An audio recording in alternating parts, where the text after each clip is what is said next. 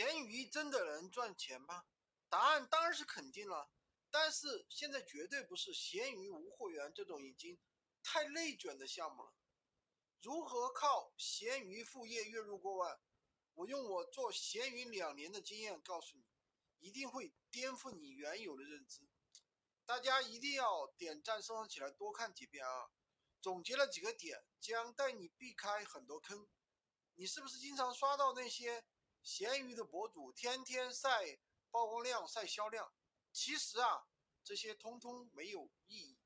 我来给你揭秘一下，你批量去上架一批九块九包邮的东西，曝光量可以很快的蹭蹭蹭上到几十万甚至几百万。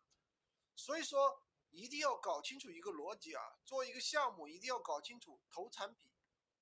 啊，销量是多少，曝光量是多少，其实并不重要。简单的说，就是你花了多少时间，最终赚了多少钱。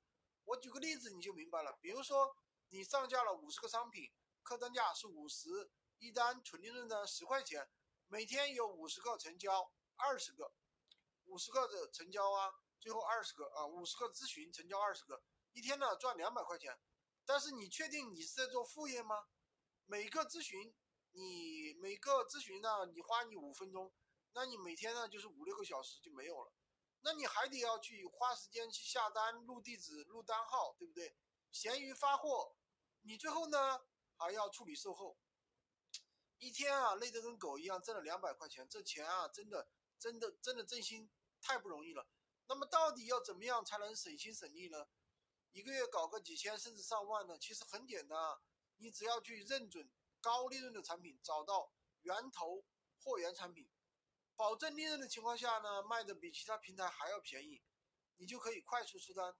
比如说你做一个四五千客单价的东西，对吧？那你的利润是一千块，那么每个月出十单，你就可以赚到一万块，就是这么简单。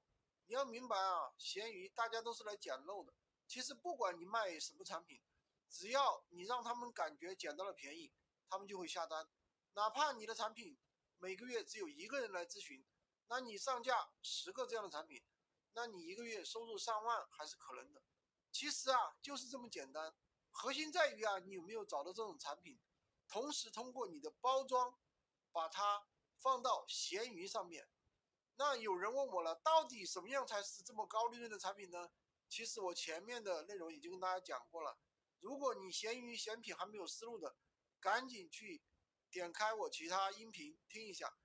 好的，今天就跟大家讲这么多。喜欢金哥的可以关注我，订阅我的专辑，当然也可以加我的微，在我头像旁边获取闲鱼快速上手笔。